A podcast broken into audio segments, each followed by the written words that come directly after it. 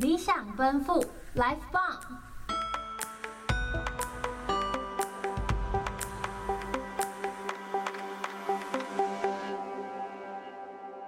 让声音直达你的灵魂深处，Turn it up！Hello，大家好，我是今天的主持人婉雄，我是今天的主持人阿苏。我们上集呢提到了物品其实建构了一种物质看守所，在简真老师的作品里面呢，《物你的看守所》里面呢有一段话是。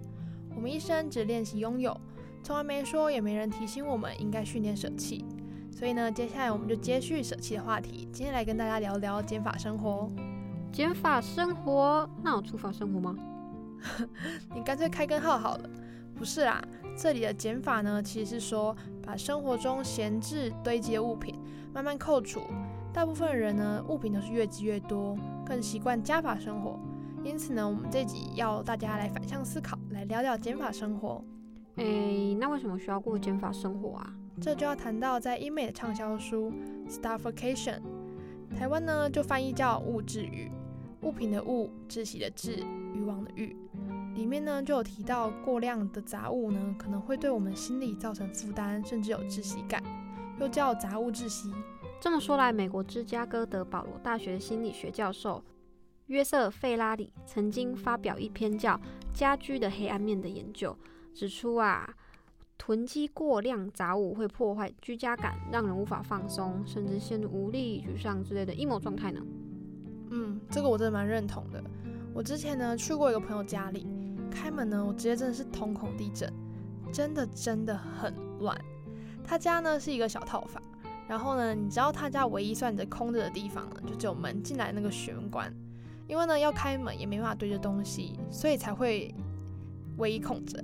其他的杂物呢，都是堆在地板上面，几乎没有可以行走的空间。沙发上面呢，也堆满了衣服。我直接傻站在门口，想说我现在到底是要是坐哪里？他说呢，他自己是因为太忙没时间整理。但其实混乱的空间反而让人压力更大。没错，所以近几年呢、出现了很多所谓的整理师，诶，在日本又叫做收纳师，甚至有专业认证考试哦。专门帮助客户整理混乱的居家环境，重新规划生活空间，就是因为杂物，就是因为物品整理有其重要性啊。说到整理师，我之前有刷到过艾丽莎莎的 YouTube 影片，影片开头呢就有他就提及他认为呢房间状态可以反映的心理状态，所以呢他后来呢就花了一万二来请专业的整理师帮他断舍离收纳，然后呢又改造之后呢他的环境整个焕然一新。对啊，减法生活其实也是有点断舍离的味道。这个案例算是比较广为人知，可以从中看出整理师已经确实成为社会上的新兴行业了呢。嗯嗯，我那时候呢就对影片改造前的环境呢印象深刻，看到的时候呢根本觉得是在演我本人。尤其呢衣柜部分，日常呢就乱得像台风过境一样，每次看到呢都很想把我手剁掉，让我不要再买了。可是呢这应该也是算我比较困扰的地方。但是呢，我可能对学生组来说呢，如果像艾丽莎莎一样请整理师，有点成本太高。女人的衣柜永远少一件衣服嘛，看来女生的衣柜都长得差不多啊。那我觉得你可以试试我最近在试的方法，叫做胶囊衣橱哦。哦，什么是胶囊衣橱？这个名词啊，来自于一九七零年代的伦敦，意思是说呢，筛选衣橱里面的衣服，维持在大约三十五到四十件左右，只保留自己喜欢而且合适的款式。然后啊，透过一些季节性衣服单品做搭配，就可以创造属于自己的穿搭风格哦。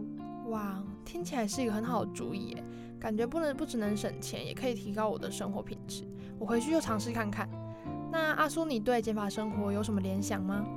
谈到减法生活，就让我想到在简真老师的散文《物你的看守所》中，有一段说明快乐王子童话的寓言，那或许就是减法生活中最经典的案例，说不定。咦？我想想看哦，你说的快乐王子是一个雕像那个吗？对啊，就是雕像的那一个。哦，我记得那时候那个故事是在讲说，快乐王子呢是一个俯视城中苦难的一个雕像，他和落单的小燕子呢，就是央求上帝呢可以写下自己的一身昂贵的配饰，像是珠宝啊、宝石这种的，然后呢送往城里各个贫困的地方。当寒冬来临的时候呢，王子仅剩的泥身也皲裂了，露出了牵制的心。小燕子因为不忍离开而被冻死。最后他们两个双双被置于废弃场。但天使呢，把千星跟小燕子的尸体带回家，就将它视为城里最珍贵的宝物，并献给上帝。是这样的故事，对吧？没错，快乐王子啊，一个一个扣除身上的饰品，过的正是减法生活。有时候啊，减法不一定是失去，而是传递给更需要的人。我很喜欢简媜老师在文章最后为这个故事的注解：放手吧，最后一定要把自己走成一无所有。原来如此。学着给予也是很重要的课题呢。看来减法生活不只是减少杂物，也有着学习给予的意义存在。之前前面阿叔讲那句话，其实我自己也很喜欢。好，话题进行到这里，今天的节目也进入了尾声。大家有什么关于减法生活的体验吗？希望听众对我们今天的节目内容能有不同的想法，也欢迎大家在底下留言分享给我们哦。对于我们节目有兴趣的听众朋友呢，也请帮我们推播分享哦。理想奔赴，Life Bump。我是今天的主持人婉雄，我是今天的主持人阿苏，期待我们下集相见，拜拜。